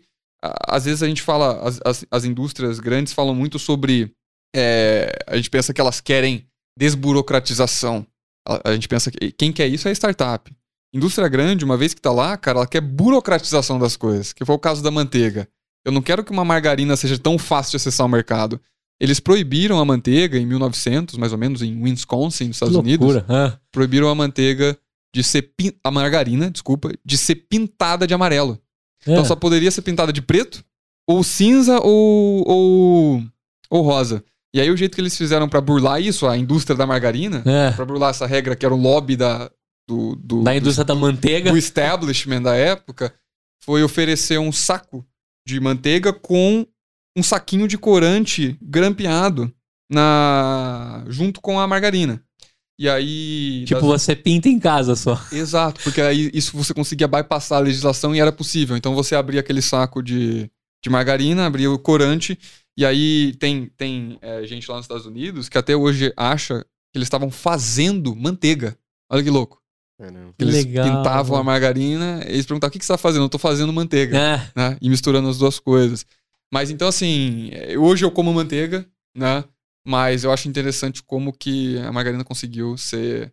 E, e como, como grandes coisas nasceram em situações difíceis, né? Ah. Porque, da mesma forma que você falou da margarina, que foi muito curioso aqui, até me arrumei na cadeira. Esses dias eu tava lendo sobre o MMs. né? Que é um chocolate que foi desenvolvido em meio à guerra também. Porque como que você poderia alimentar o soldado com uma, com uma carga energética, como tem o chocolate, e que ele durasse, né? É, o M&M's ele não derrete tão fácil na sua mão, né? O M&M's original, né? Os Sim. outros lá eles derretem, né? Inclusive vira, vira uma bagunça. Mas aí tem lá que ele foi construído em meio à guerra, né? E, e- e se tornou o chocolate mais querido dos soldados e depois de todas as populações. E hoje é uma baita marca, vende né, até telefone, os caras vendem lá, É. e, e dispensers e tantas coisas. E, e foi construído em- diante de uma dificuldade, né? Dificuldade essa que estamos vivendo agora atualmente, né? Ontem eu estava vendo uma reportagem do Telegram e todas as dificuldades aí com relação à Rússia, à Ucrânia Uhum. e de alguma forma como esses dias eu, eu tava conversando aqui, a gente tá com dificuldade de potássio, Uhum. né? Então comecem a, a comprar banana que nem maluco aí, porque vai faltar potássio, porque a Rússia é uma das grandes é, exportadoras de potássio, tá todo mundo abrindo sanções e o mundo pode ter um colapso de potássio. Eu falei, cara. Olha o tipo de discussão que a gente está tendo diante de um, de, um, né, de um país atacando o outro, o que envolve da- daquilo e o que vai se nascer daí. Aí o cara chegou para mim e falou assim: então, você não sabe, a gente tá lá no- numa fábrica e o adubo que faz isso, do churume, a gente consegue extrair potássio. Agora eu tô pensando em sacar potássio. Eu falei: não é possível, brother. Você já tá descolando um jeito de resolver o potássio. Ele falou: já, vai faltar.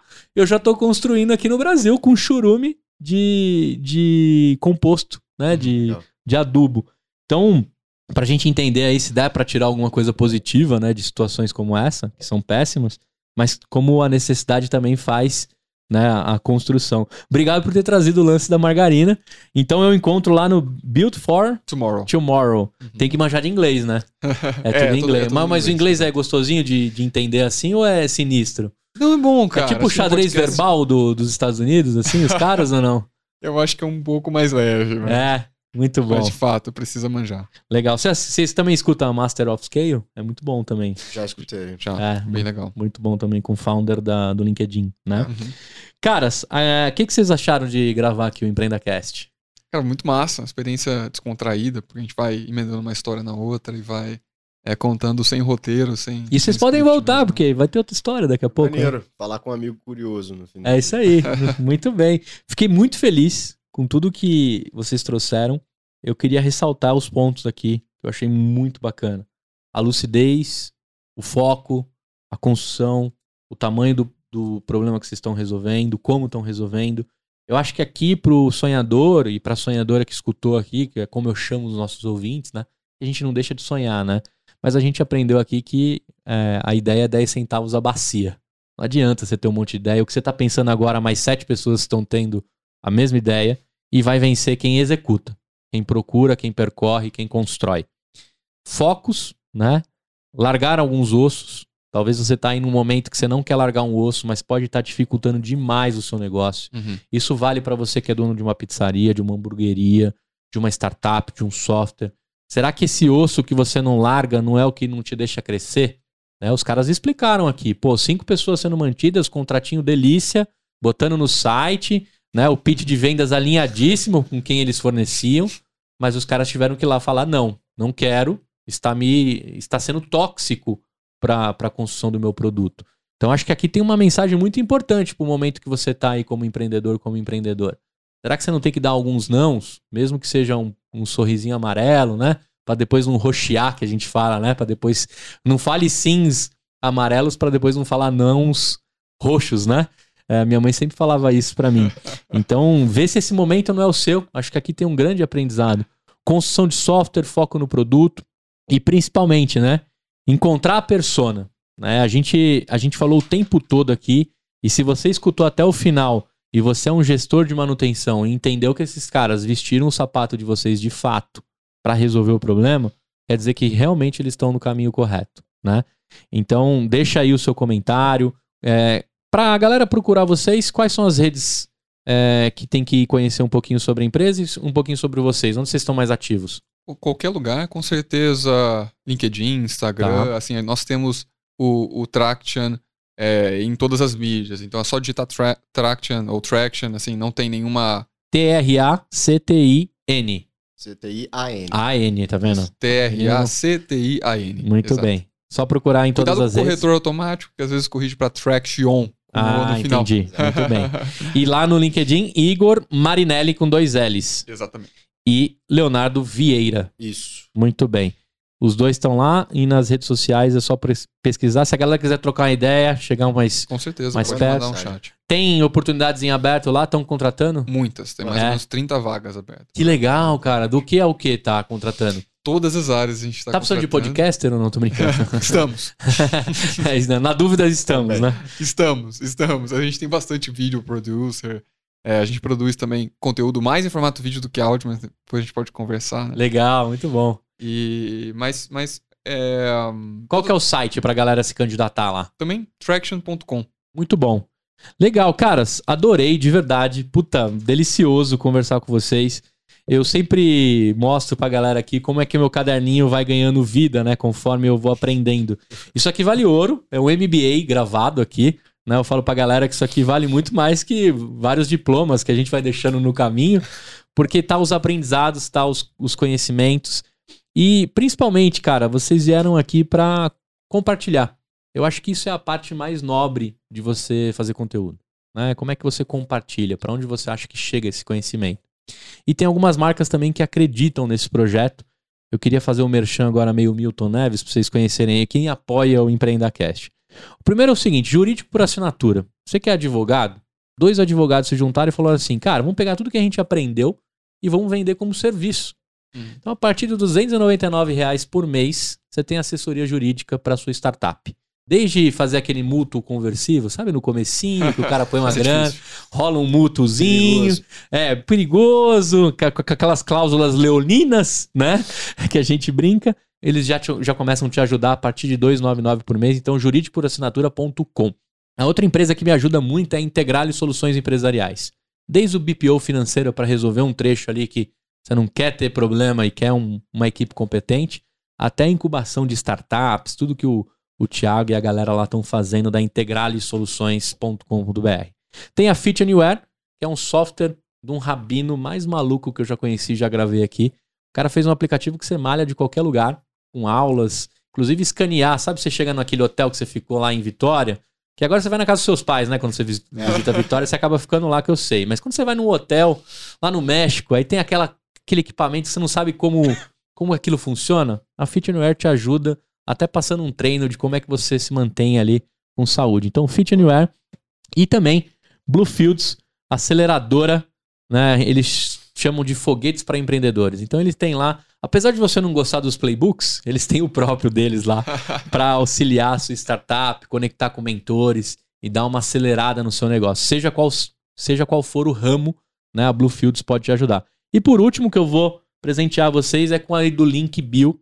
Os caras fizeram um mini site no, no- na bio do, do Instagram, Uhum. desde construção e captação com newsletter até lojinha pronta em minutos. Você coloca todas as suas redes, tudo bonitinho. Inclusive, se a galera for procurar lá onde está vocês e onde encontrar, você pode fazer um mini site dentro da bio das redes sociais com idolink.bio. Quer entrar no grupo de sonhadores? idolink.bio barra empreendacast. Tem todas as minhas redes lá, inclusive como é que você entra no grupo de sonhadores. Caras, feito e pago o leite das crianças, quero agradecer imensamente vocês. Que papo maneiro. E quero convidar vocês numa volta.